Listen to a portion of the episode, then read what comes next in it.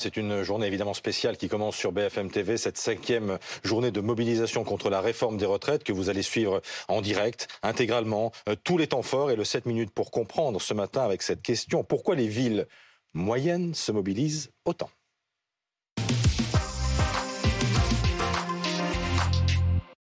Philippe Corbet, le chef du service politique de BFM TV, nous, accompagne. On est également avec Yael Kahn en duplex euh, Amande, avec, euh, en Lozère, euh, avec les, premiers, les primo-manifestants, comme on les appelle, ceux qui vont manifester aujourd'hui pour la première fois. Damien Gourlet est, est, à Vieux-Condé, dans le Nord. Et puis Pascal de la Tour du Pin est en duplex d'Albi. Bonjour Pascal, le Déj Info tout à l'heure à midi sur BFM TV, ce sera à Albi. Il faut nous dire pourquoi. Eh bien, parce que c'est la capitale aujourd'hui de la colère, euh, Albi euh, Adeline. Tous les leaders syndicaux se sont donné rendez-vous euh, ici pour défiler à partir de, 14h30. Albi, pourquoi? C'est un peu une ville symbole, Albi. D'abord, il y a eu une très très forte mobilisation depuis le début du mouvement. Ils étaient 12 000 le 7 février, 20 000 le 11 février. Aujourd'hui, on attend jusqu'à 40 000 personnes. On est aussi sur les terres de, de Jean Jaurès. Albi, c'est la représentation de ces villes moyennes. Et d'après une note de la Fondation Jean Jaurès, qui est particulier dans ce mouvement, c'est que on n'avait jamais vu ça depuis 30 ans. Ce sont les villes moyennes euh, de France, les petites villes de France qui se mobilisent et qui disent leur colère contre cette euh, réforme des retraites. Donc on attend beaucoup de monde. Euh, nous serons délocalisés évidemment à partir de midi. Nous suivrons le début du, défilé qui partira à, 14h30. Nous serons aussi dans une dizaine, une douzaine de, villes moyennes, Marmande, Vierzon, pour ne citer que, ces villes. Nous serons aussi à, Marseille et tout ça, on va vous le faire vivre évidemment en direct sur BFM TV à partir de, à partir de midi. La France des préfectures et des sous-préfectures, comme on l'a dit. Alors là, c'est une préfecture, hein, préfecture du Tarn, en l'occurrence, Mande, Philippe, Philippe Corbet. Comment expliquer que proportionnellement, proportionnellement, la mobilisation soit apparemment plus importante dans ces villes-là que dans les grandes agglomérations? Parce que c'est l'indice principal qui nous dit pourquoi cette mobilisation. Oui, je dis Mende, préfecture de je dis Albi, c'est un lapsus, pardon. Oui, oui. préfecture de la Lozère. Oui. Mais c'est parce que c'est un indice qui nous indique mm. que ce mouvement des retraites, ça n'est pas que les retraites, c'est quelque chose qui agglomère quelque, quelque chose d'autre autour du rapport aux grandes villes, aux métropoles, au pouvoir, à l'État. Et, il y a au fond un tissu social qui existe, qui est préservé encore dans ces, dans ces, dans ces, dans ces préfectures, ces sous-préfectures, un lien social qui est précieux que les gens, euh, auquel les gens sont attachés. Par exemple, regardez le nombre d'associations présidées par des retraités. C'est-à-dire que des gens qui se disent mais si demain je ne peux pas être à la retraite à 62 ans, eh bien peut-être que je ne pourrai pas jouer le rôle dans la société mm. que je vois d'autres jouer. C'est aussi ça qui se joue. C'est les, grands-parents qui s'occupent de leurs petits-enfants. C'est ce tissu social au fond, une sorte de, tissu français auquel beaucoup de Français sont attachés, particulièrement dans ces départements et dans ces petites villes. Vous voulez dire aussi que ce sont des populations qui cumule davantage des difficultés que les, que les grandes villes. Oui, parce qu'on on a beaucoup parlé ces derniers mois de la question du pouvoir d'achat et du carburant notamment. Elle est plus pressante là que pour ceux qui habitent dans les grandes villes qui ont d'autres options, par, exemple, par exemple pour aller au travail avec des transports en commun. C'est là aussi où, la question au fond du rapport à, à l'emploi, au tissu industriel, euh, à l'avenir aussi de, de, de, l'économie est, parfois plus, plus sensible. Quand on parle de télétravail ou quand on parle de numérique, mmh au fond, ce sont des sujets qui peuvent être perçus à tort ou à raison comme des sujets urbains, métropolitains, et qui ils sont plus lointains dans ces villes de, préfecture, de sous-préfecture, où au fond, on est attaché à une forme de modèle français et qui se joue autour de cette question des retraites. La retraite, c'est aussi le travail, la vie, le temps libre, le temps avec sa famille, le temps pour les autres. Et c'est ça qui cristallise autour de cette, question mm. des retraites, notamment dans ces départements et ces, villes, ces villes moyennes. On, les appelle petites villes parce que parce que c'est un terme un peu générique, mais en fait c'est beaucoup des préfectures, des sous-préfectures. Regardez Morlaix, sous-préfecture du Finistère. C'est pas un endroit où ça va mal. Je dis ça parce que c'est une là-bas. Il y avait 7 000, 10 000 personnes mm. à Morlaix. C'est une ville de 15 000 habitants. On va prendre la direction de Mende, préfecture de la Lozère, Yael Cannes.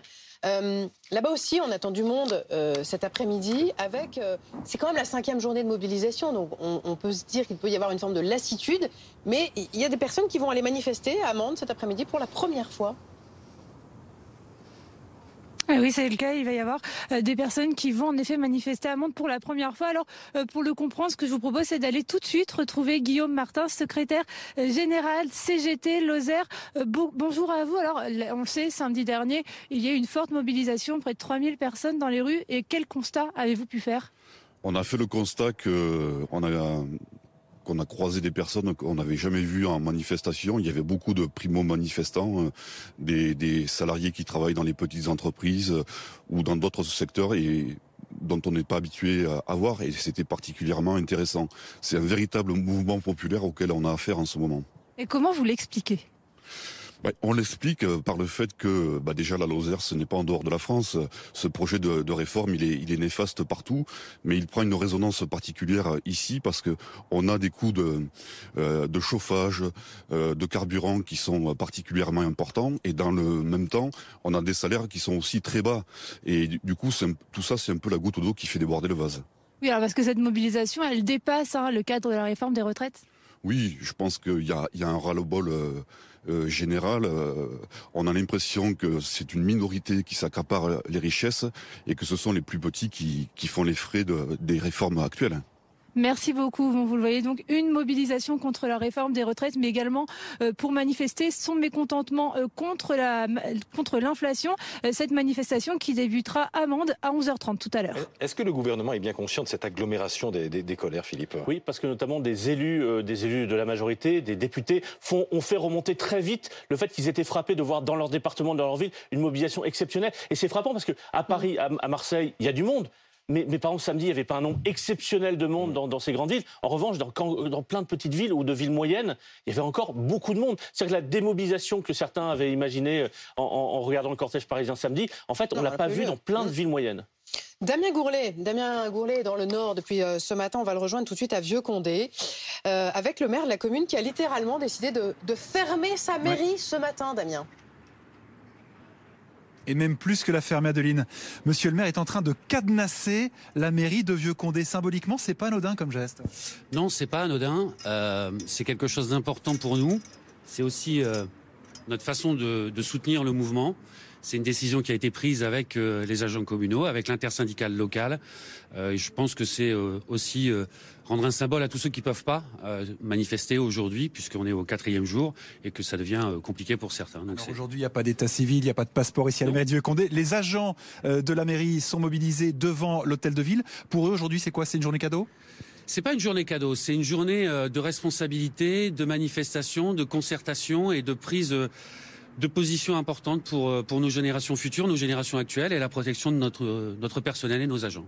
Le 7 mars, on annonce des préavis reconductibles. Est-ce que la mairie de Vieux-Condé peut rester fermée plusieurs jours, plusieurs semaines? Alors, elle ne le peut pas. C'est un service public, bien évidemment. Vous le comprenez. Le symbole, il est euh, dans ce cadenas, dans cette clé.